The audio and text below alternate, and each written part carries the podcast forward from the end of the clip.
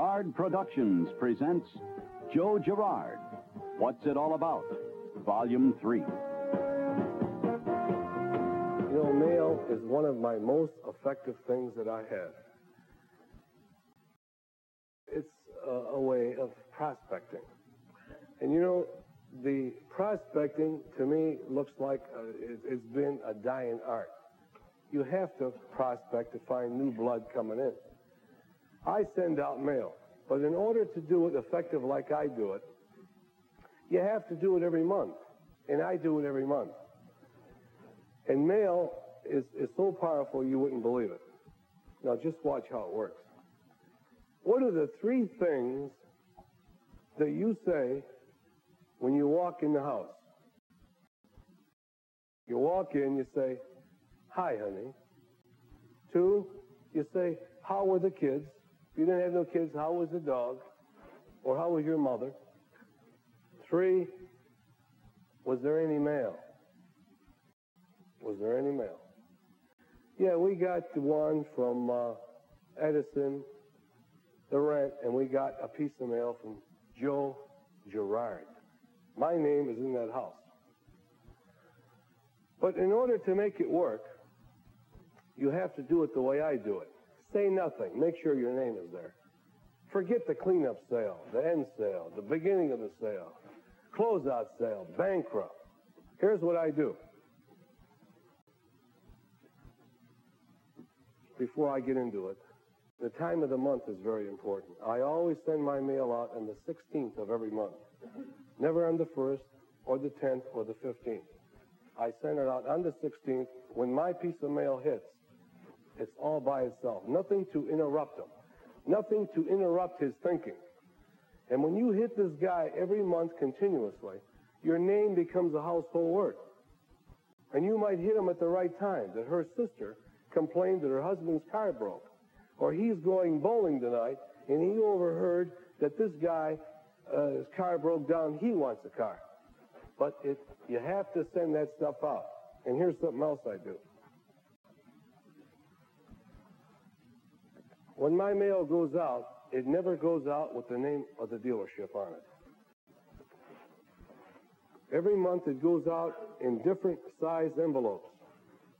He don't know what it is. He don't know whether it's a wedding, a birthday, or what.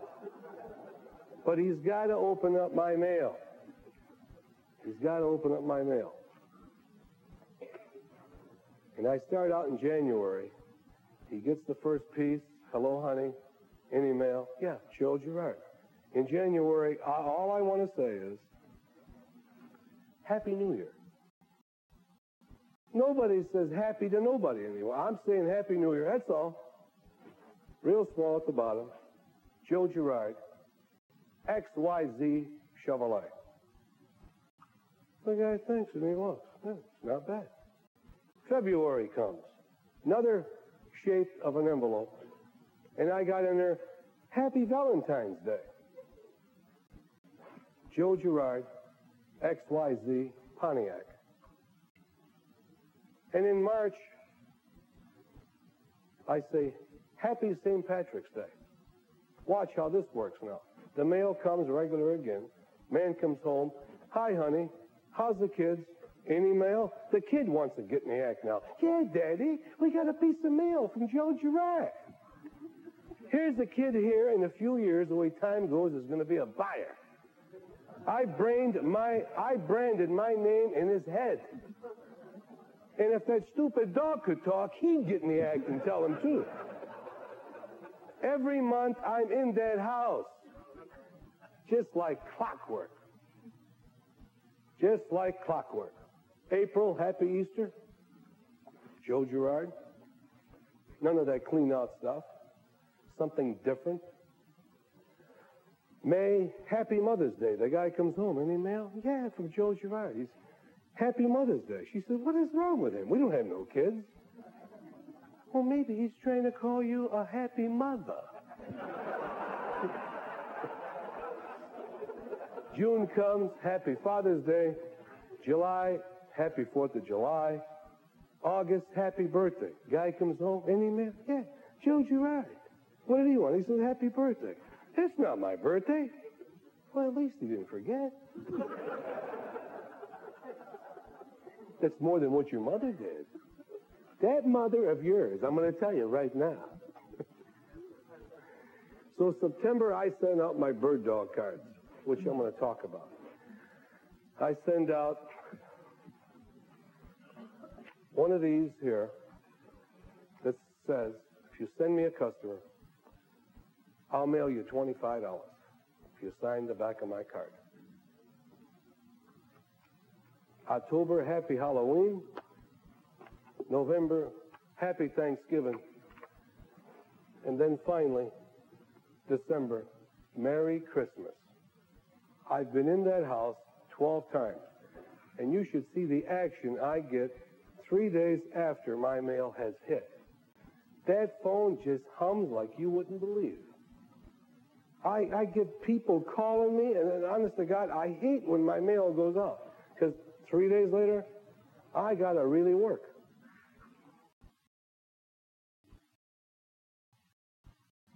Right now, it's about 17,000 pieces of mail. I mail to my customers on lists that I, I buy. I buy lists from different plants, all the supervisor, all the union stewards, people who have contact with a lot of people. And when you get on my list, there's only one way you're going to get off if somebody writes on there deceased. Because if you move, my man Nick finds them if they're findable. You know, when I first got in the car business, I'm in the meeting room, and this manager, he was something else. He'd rant and rave, and he'd walk back and forth, and he said, I don't understand it. I tell you guys to send out 10 pieces of mail every day, and you won't do it. Today, we got a new rule. Today, you mail, you get the pieces, and you know where I want them? On my desk. If they ain't on my desk, blow. Here's a guy threatening you to make money. Man, I'm in the I'm in the I'm in the room. I says, man, I don't know nobody to send that much out, ten every day. So I looked at the phone book. Watch how beautiful this is. I looked at the phone book.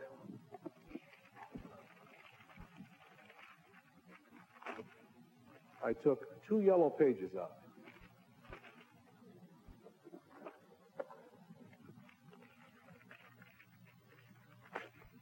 I took two white out. I looked at the pages and I says, you're my customers from now on. And I hit the front, the back, the back, the front. And you'd be surprised how a piece of mail gets people obligated to you. You know, you've been sending me so much mail that I just had to see what you look like. I'm ready for a car. Here's prospect. Here's, here's things like this. And it doesn't take long to mail. It passes the time of day. You know, in every dealer, they have computer sheets like this. And it's, it says the name of the buyer. Whether you, uh, you can get less that maybe a guy who had all the guys on it bought a year ago or two years ago or three years ago. My dealer gives me less that are buyers two years ago. And what I do is I look in the phone book and I find the man's name. Now here's the way I go out to fill my appointment book. Watch how easy this works. I dial the phone with the first guy. Woman comes to the phone. And I say, Is your husband there, please? Just a moment. Hello, Mr. Thomas. This is Mr. Girard, XYZ Chevrolet. Your brand new car is ready, and you can pick it up tomorrow about 3 o'clock. Hey, this, I think you got the wrong number. This isn't uh, Thomas. This is the Brown residence. Oh, jeez. I'm terribly sorry. I hope I didn't interrupt anything you were doing. But by the way, would you be ready to buy a car? Well, not right now. The guy wants to get rid of you. Well, when would you? Oh, in about six months. Would you mind if I called you, Mr. Brown? No, he's saying this just to get rid of you again. Well, thanks a lot. I, again, I want to say how sorry I am in interrupting you. So I hang up, I grab my book, and he remembers I told him in six months, but I, I put it down for five months. And then what I go on to do, as soon as I get through with the call and I put it in my book, I send him that, that letter right there. Dear Mr. Brown, again, I would like to thank you for your time last evening and also for being so nice with me on the phone. Yours truly, Joe Girard. P.S. I'll call you in six months. Now, here's a guy saying, this, this was pretty nice. This guy said he was sorry, but he heard me and he saw me. He will never forget me. He's on my mailing list immediately. So if you make 10 calls every night, but you have to make them, I would say after 8 o'clock. When you know the guy's home, he ate, you're not interrupting him, and you make 10 calls. That call took little less than one minute. You make 10 calls every night. You make 10 calls every night, you made 50 a week. At the end of the year, you fill this book up with 2,500 names that you can call when you have nothing to do. You know, I use thousands of business cards a month, and the dealer pays for them, so why not use them? But there's one thing I'll never give out is a dirty card because that is a reflection on you. A dirty gray card or a wrinkled card. You don't want to do it. What I do is I, I send out a lot of cards through the mail, and to me, I think they're like seeds, like a farmer. The more you put in the ground, the more you'll get out. And again, I say, I don't pay for them. I put them in every jacket I got. I always carry business cards. I put them in my wife's jackets, in her purse, and she complains. What are you complaining about? If I didn't do it, you wouldn't buy the purse. My daughter and my son's coats.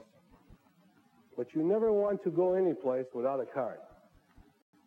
You want to tell people who you are and where you're at.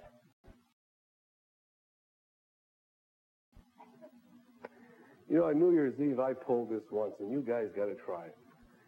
I got 50,000 business cards, and before the party started, I put stacks of them on every table. And boy, you should have saw it at 12 o'clock. My name was all over that place.